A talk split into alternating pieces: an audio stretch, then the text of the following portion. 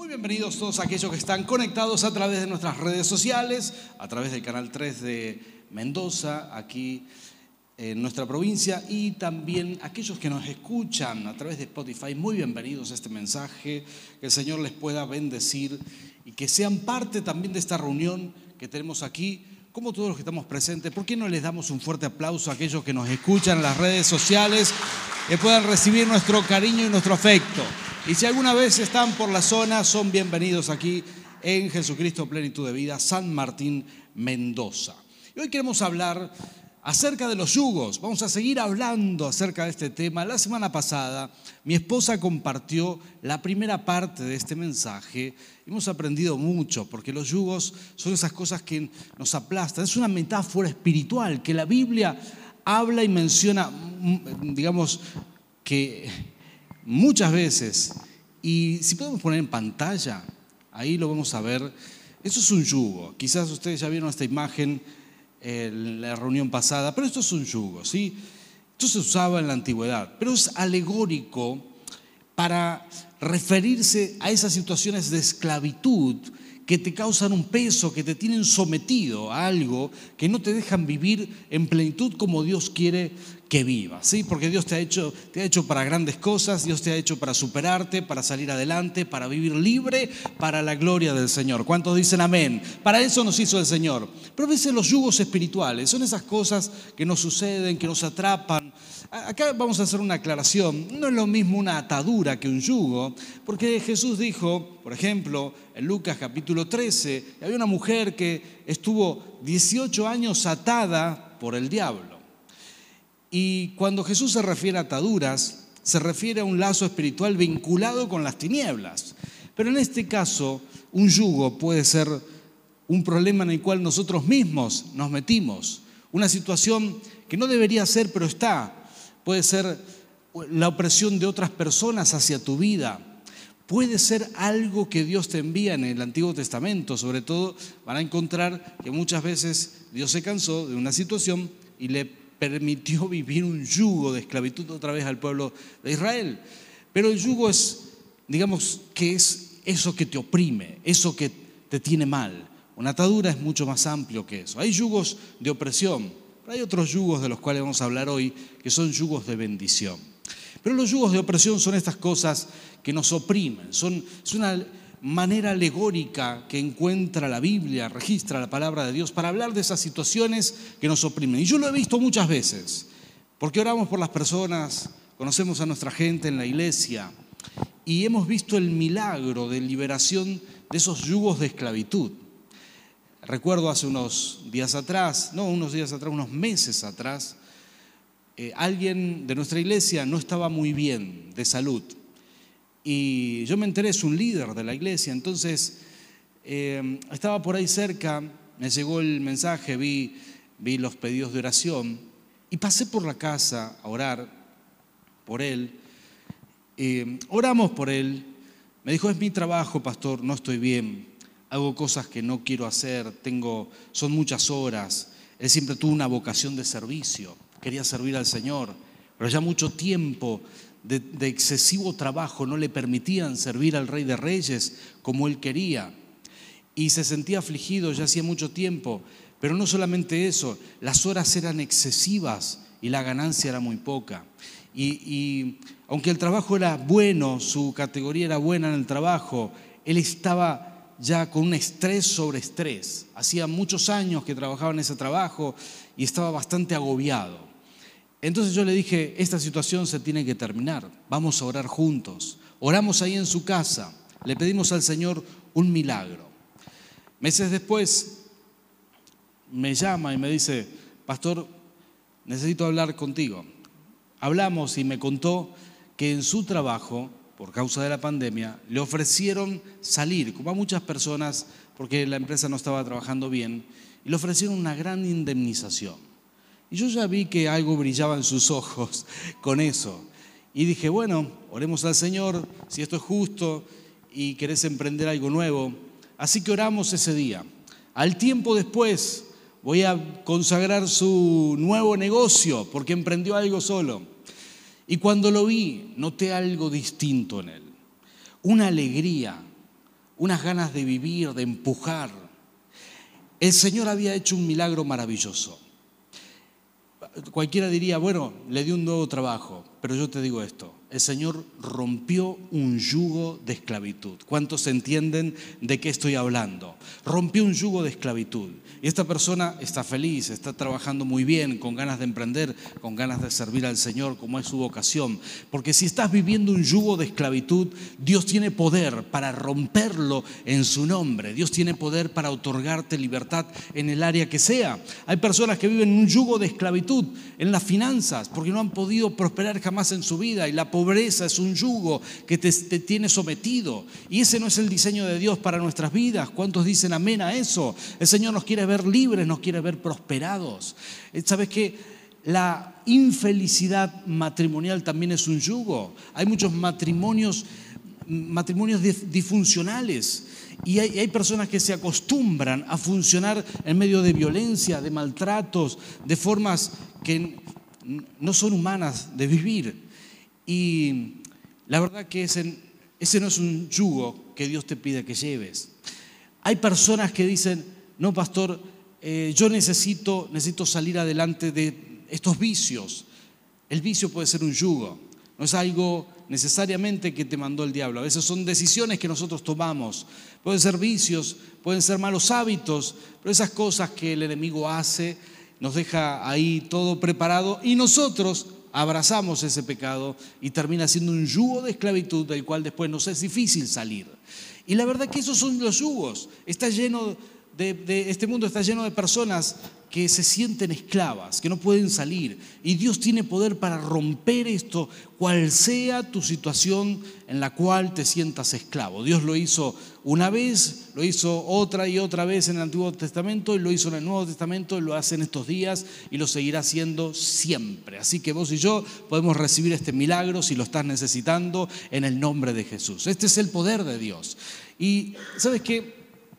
La Biblia cuenta acerca de, otros yugos. ¿sí? Usamos una palabra muy común en nuestro lenguaje actual, que es cónyuge. ¿sí? Claro, no es algo que le decimos cuando presentamos a nuestra pareja, decimos, acá está mi esposa, mi esposo, no andamos diciendo, este es mi cónyuge. Pero es una palabra legal, muchas veces se usa en ciertos formularios, y la raíz etimológica de esta palabra sería, bueno, viene de yugo y sería compañero de yugo, ¿sí? Y mm, el cónyuge es, de alguna manera, si ustedes vieron esa imagen, no se imaginen ahora ese palo duro, pesado, eso no es el matrimonio, ¿sí? Pueden decir amén, ¿sí? Sobre todo los maridos antes que mueran de un codazo, ¿verdad? Pero ese es que, es que el, el matrimonio es un yugo agradable que vos elegiste, muy bien seguramente, ¿sí? Por eso ya reservaste algo para el Día de los Enamorados. Ahora otra vez los maridos digan amén. Qué lío te metí. Pero eso es que es lo que es lo que hacemos, ¿verdad? Elegimos a la persona que amamos para compartir la vida y, y nos, nos enlazamos de alguna manera compartimos ese yugo, somos pareja en esto. Y Jesús dijo algo muy importante sobre esto. Él dijo, no, no, tienen que unirse en yugos desiguales para hablar de finanzas, para hablar de matrimonio. Eh, tenemos que tirar con la misma visión, ¿sí? porque al fin y al cabo con nuestra pareja, nuestra compañera de vida, nuestro compañero de vida, tiramos de lo que es esta carreta de nuestro proyecto familiar, tiramos juntos y tenemos que ir hacia la misma dirección. No puede tirar uno para un lado, otro para el otro, pero no, no puede haber yugos desiguales, estamos juntos en esto. Y esos son yugos agradables. Y si elegiste bien y estás viviendo la plenitud del matrimonio, si estás viviendo un matrimonio feliz, entonces ese yugo es liviano, esa carga es ligera, es satisfactoria, es placentera. Y hay otro yugo que es más placentero. Jesús dijo, lleven mi yugo. Y ese es más liviano todavía, porque cuando uno abraza el yugo de Jesús, está uniéndose a Él. De alguna manera pasas a ser parte del cuerpo de Cristo. Entonces, tirar de algo junto con Jesús, tirar de tu vida, de lo que es esa carreta de tu vida, ya no es pesada, es una carga ligera. Jesús dijo, mi yugo es, fácil, es ligero, es liviano. Mi, yugo es fácil de tirar. De hecho, Él tira por ti, ¿sí? Él va empujando esa carreta. Y a veces pensamos que el yugo, bueno, es necesariamente negativo. No, no, los yugos de esclavitud son negativos. Pero hay yugos muy buenos en la palabra del Señor, porque a veces es necesario para compartir la vida con alguien más, establecer un yugo matrimonial, eh, ponerse en pacto matrimonial y sobre todas las cosas establecer un pacto con el Señor, ¿sí? Y llevar su yugo, que es liviano, que es ligero. Y ya vamos a retomar eso otra vez. Pero la verdad es que no hemos sido liberados de un yugo de esclavitud para volver a ese, para, para volver de nuevo a ese yugo de esclavitud. La Biblia cuenta una y otra vez que el pueblo de Israel fue liberado de un yugo de esclavitud. Esto dice la palabra del Señor. Y si podemos poner ahí en pantalla, vamos a leer Levíticos 26, 13. Esto dice la palabra del Señor, que el pueblo de Israel salió de Egipto y dice, yo soy el Señor su Dios, que los saqué de Egipto para que dejaran de ser esclavos. Diga conmigo, esclavos. Ese es el propósito del Señor, liberarnos de cualquier esclavitud. ¿Cuántos dicen amén a eso? Que vivas libre. Dice, yo rompí las coyuntas de su yugo y los hice caminar con la cabeza erguida. Un yugo de esclavitud. Ustedes vieron lo que era ese yugo que pasamos en imágenes recién. Es una madera muy pesada que hacía que los animales tuvieran que cargar un peso extra. No solamente tiraban de la carreta a través de ese yugo, sino que el peso de esa madera no permitía que pudieran levantar la cabeza y tenían que vivir mirando el suelo. Pero dice la palabra del Señor en Levítico que Él sacó al pueblo de Israel, rompió esos, las coyuntas, rompió esas uniones y los liberó de ese yugo. En, en Egipto el pueblo de Israel eran esclavos y les dijo, ahora salen a la libertad. Eh, y Dios les dice, adórenme solamente a mí, dejen la idolatría, no adoren otros dioses y vivirán siempre libres.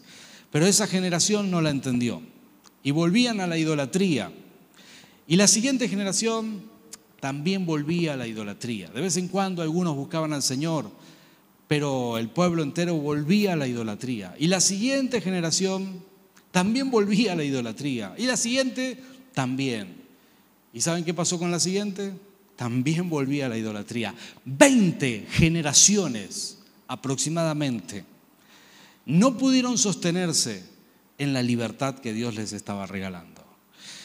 Dios los sacó de Egipto, les dijo, ustedes nacieron para ser libres, pero no vuelvan atrás, no vuelvan atrás, no vuelvan a la idolatría, no vuelvan al pecado, porque, porque todo eso hará que que los demonios caigan sobre ustedes. Ahora, ellos no escucharon al Señor una y otra vez. Figurativamente, en la Biblia se registra un episodio muy interesante.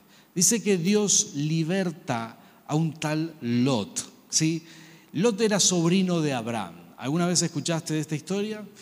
Lot estaba en Sodoma, vivía en Sodoma y Gomorra, una ciudad completamente dada al pecado. Dios decide destruir esa ciudad. Y le dice, Lot, tenés que salir vos, tu esposa y tus hijas con su familia, con sus, sus prometidos. Los prometidos de las hijas no quisieron salir con él.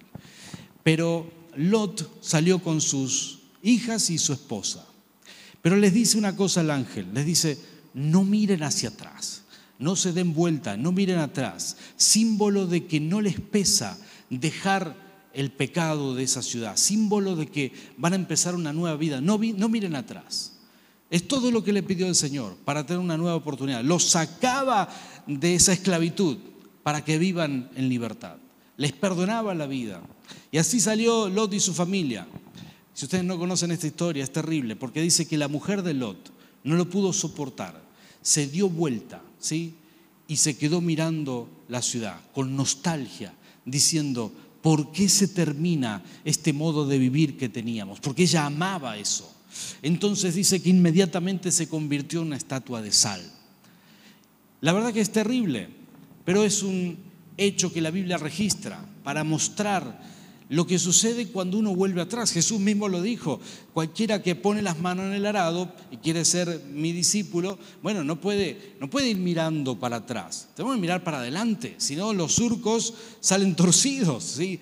tienen que salir derechos, uno tiene que mirar para adelante. Tenemos que aprender a dejar el pasado. Si hemos, hemos sido liberados de algo, hay que aprender a dejarlo, soltar las culpas que a veces nos atormentan, pero en el nombre del Señor, dejar el pasado bien pisado y no volver atrás. ¿Cuántos dicen amén? Ese es nuestro llamado. El pueblo de Israel no lo podía entender. Una y otra vez, por 20 generaciones, no pudieron sostener la libertad que Dios les había dado. Entonces, entonces llega un momento que Dios, Dios dijo, basta, voy a, voy, a eh, dejar de protegerlos y dejaré que los imperios de esa época, ya no eran egipcios, ahora eran los, los babilonios, los caldeos, voy a dejar que los imperios de esa época hagan lo que tienen que hacer y los sometan a ellos y a todos los pueblos de alrededor por causa de la idolatría. Ahora, había un profeta en ese tiempo, tiempos de Jeremías, había otro profeta que era un profeta falso, siempre hubo profetas falsos. Ese profeta falso decía lo que los políticos, los reyes querían escuchar, lo que la gente quería oír. Entonces se venía el enemigo y este profeta falso dice que, curiosamente, agarra un yugo de madera uno de estos yugos como vimos en imágenes, para hacer un acto simbólico, un acto profético, lo pone sobre alguien y dice, así va a ser el Señor. Y dice que lo, lo saca y lo rompe, rompe el yugo con sus manos. ¿Sabes que ese yugo no se puede romper con la mano, verdad? Ese, ese es un yugo muy pesado. Los animales no podían romperlo. Seguramente estaba trucado, estaba deteriorado para poder hacer ese truco. Entonces todos lo aplaudieron y dijeron, qué bien, el Señor no va a permitir que volvamos como estuvimos en Egipto hace 20 generaciones atrás. Pero mira lo que dice esta palabra. Quiero leerte esto. ¿sí? Esto está en Jeremías, capítulo 28, versículo 13 y 14. Si podemos ponerlo en pantalla. La palabra del Señor es maravillosa. Dice, el Señor habla con Jeremías, el verdadero profeta, y le dice, ve y adviértele a Hananías, este era el profeta falso. Dice, que así dice el Señor, tú has quebrado un yugo de madera, pero yo haré en su lugar un yugo de hierro. Anda a quebrar ese yugo ahora, a ver si te sale trucarlo. Y dice, porque así dice el Señor Todopoderoso, el Dios de Israel, voy a poner un yugo de hierro sobre el cuello de todas estas naciones para someter a Nabucodonosor, rey de Babilonia, y ellas se sujetarán a él. También las bestias del campo las someteré a su poder.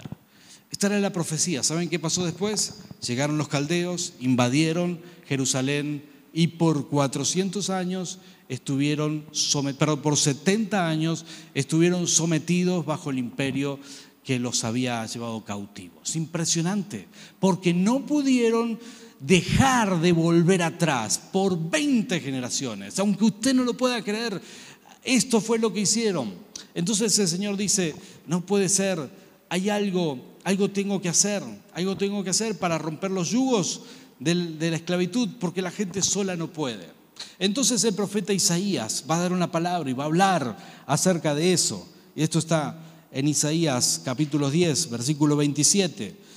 Y dice así la palabra del Señor, mientras ustedes lo buscan ahí, te digo, el profeta Isaías fue anterior a Jeremías. Sin embargo, él ya dejó esta palabra escrita porque sabía lo que iba a pasar. Dice, em, en aquel día esa carga se te quitará de los hombros y a causa de la gordura se romperá el yugo que llevas en el cuello. Si lo podemos poner en Reina Valera, voy a leer solamente la parte del medio, dice, y el yugo se pudrirá por causa de la unción. Ahí está abajo, ustedes podrán ver la palabra unción, se empodrecerá, dice ahí, se pudrirá por causa de la unción. ¿Y qué es la unción? Es la presencia del Espíritu Santo. En ese momento que Isaías dijo esto, no era posible para todo el pueblo porque el Espíritu todavía no había sido derramado. Pero sí, él hablaba de lo que habría de venir. Ahora viene Jesús, mucho tiempo después, y él, él dice las palabras correctas, él habla acerca de lo que es el yugo que él iba a traer. La unción es lo que pudre los yugos. Me gusta mucho esto porque él, sabes que un yugo que se pudre ya no sirve más.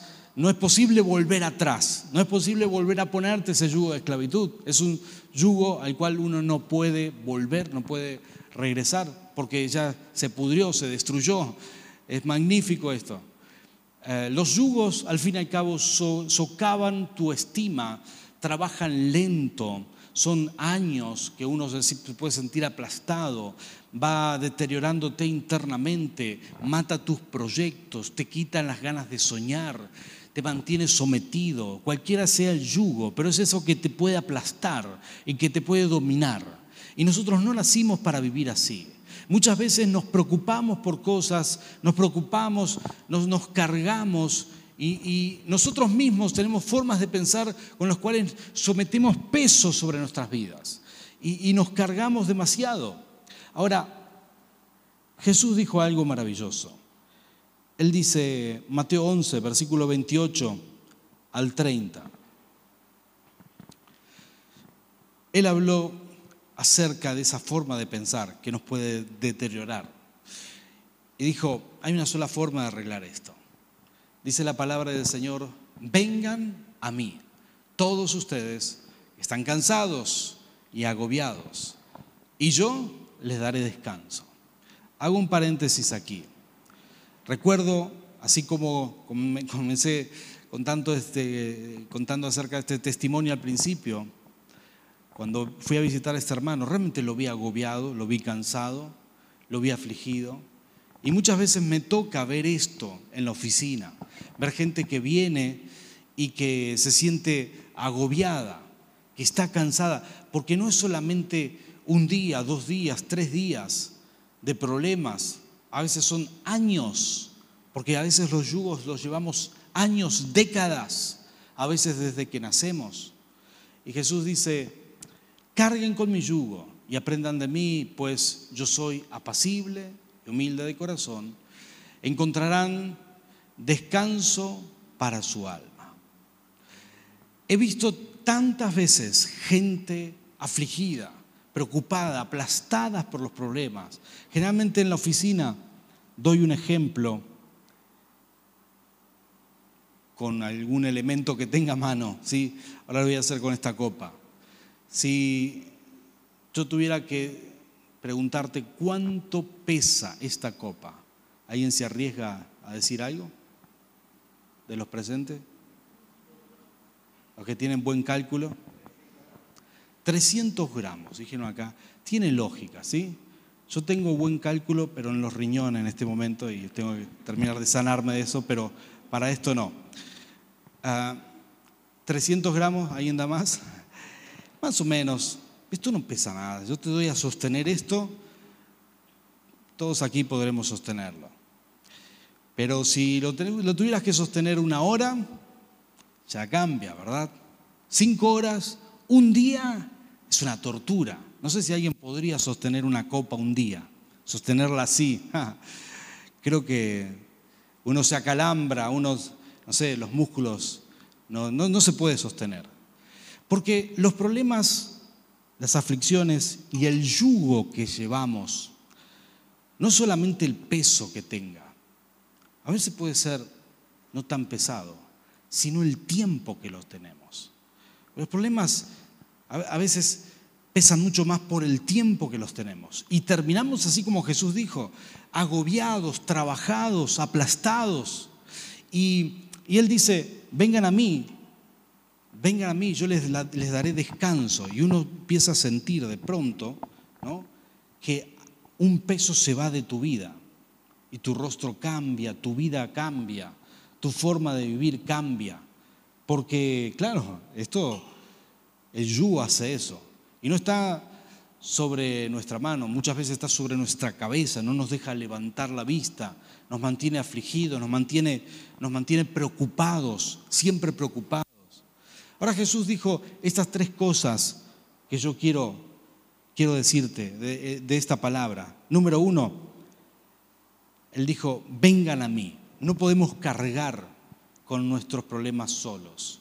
Él dijo, vengan a mí, vengan a mí, vengan a mí. El Señor lo dijo, no, no lo inventamos los hombres. Fue Jesús quien dijo, vengan a mí los que están cargados. Y cuando uno va a Jesús, puede decirle, Señor, necesito descansar en ti. Yo creo que la primera cosa que todos debemos aprender es descansar nuestros problemas y nuestras angustias en el Señor. Así como te di el ejemplo con este testimonio que comenté al principio, que oramos juntos y dijimos, Señor, esto lo ponemos en tus manos. ¿Qué cosas tenés que poner en las manos del Señor? ¿Qué cosas te afligen y te agobian? Porque esto es lo primero que debemos aprender, aprender a orar y a descansar en el Señor, a descansar. ¿Qué, qué te aflige? ¿Hace mucho tiempo que luchás con tu vida financiera? Hace mucho tiempo que estás afligido, que hay un yugo sobre vos, que luchás, trabajás, trabajás, pero no podés salir adelante. ¿Cuál es tu aflicción? Quizás es un problema físico, quizás es un problema matrimonial, no lo sé, pero sí sé una cosa. Jesús dijo, vengan a mí, descansa en Él, descarga toda tu aflicción en el Señor, decirle, Señor, lo pongo delante de ti. ¿Cómo hacerlo? Muy sencillo. Arrodillate en tu casa. Si necesitas buscar a alguien más que te ayude, ora juntos. Decirle, Señor, pongo esta carga delante de ti. No vayas a pensar jamás que Dios no escucha su oración. A lo mejor el resultado no es mágico, no es inmediato, pero tarde o temprano esa carga se va a ir de tu vida en el nombre del Señor. ¿Cuántos dicen amén? Pero hay que practicar esto. Hay muchos cristianos que conocen al Señor, sin embargo no descansan en el Señor. Tenemos que practicar esto. Tenemos que aprender, ¿sabes qué? Yo hago esto todo el tiempo. Claro que sí. Eh, alguno dirá, bueno, pero eh, usted pastor, de ninguna manera, todo el mundo tiene problemas. Todo el mundo tenemos compromisos, asumimos desafíos, tenemos cuentas que pagar de las iglesias y oramos por esto. Me arrodillo y le digo, Señor, yo no puedo llevar esta carga. Aquí está, te la entrego. No es una actitud despreocupada, es una actitud de fe. Confío en el Señor, ya conozco al Señor. Siempre me bendijo y siempre me va a bendecir confío en el Señor. Y uno tiene que aprender a descansar y descansar de verdad, soltar las cargas, decirle al Señor, necesito que me liberes de este yugo. Uno tiene que elegir bien qué yugos va a elegir. Es una, una elección de vida. Yo elegí llevar el yugo de Jesús. Es liviano, es ligero. Es esto de servirle, encontrar un espacio en el reino de Dios para mí. Ese yugo me hace feliz. Eso hace que que uno se sienta realizado. ¿Elegiste ya qué yugo tirar? Porque eso es lo que ofrece el Señor. Él dice, lleven mi yugo, lleven mi carga. Yo les hago un cambio, lleven el ministerio y yo llevo tus problemas. Y yo dije, aleluya, gracias Señor, es el mejor negocio posible. Y cuando uno hace esto y descansa en el Señor, realmente Dios hace milagros. Recuerdo cuando vivía en Rafaela, tenía que tomar la decisión, sentía el llamado de Dios, pero mi familia tenía un negocio familiar y trabajaban mucho en la construcción, pero también había mucha tensión, como todas las familias que trabajan juntos, mucha tensión, muchos problemas familiares y cosas desagradables. Y mm, yo tenía miedo por mi familia, tenía miedo de que terminaran peleados, de que se quebrara, de que y tenía miedo de salir de mi casa por muchas razones. Pero un día le dije, Señor, lo pongo en tus manos. Tuve el privilegio de ir a Rafael hace poco, después de dos años que no íbamos, y cuando fuimos a, ver a la familia, oramos juntos en la mesa, damos gracias, todos se convirtieron al Señor, todos se entregaron al Señor. Yo tomé la decisión en un momento de decirle, Señor, voy a servirte, me voy a ocupar de tu ministerio, y sentí que Él se ocupó de mi familia. Yo estoy seguro que el Señor va a hacer lo mismo con tu familia. ¿Cuántos dicen amén a esto?